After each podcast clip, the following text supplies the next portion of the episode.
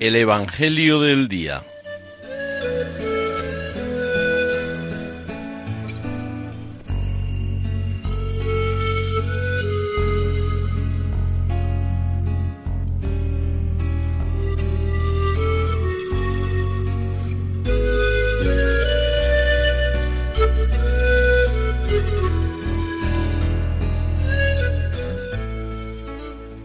Del Evangelio según San Marcos.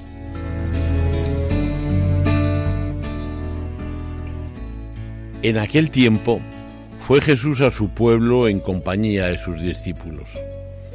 Cuando llegó el sábado, empezó a enseñar en la sinagoga. La multitud que lo oía se preguntaba asombrada, ¿de dónde saca todo eso? ¿Qué sabiduría es esa que le han enseñado? ¿Y esos milagros de sus manos?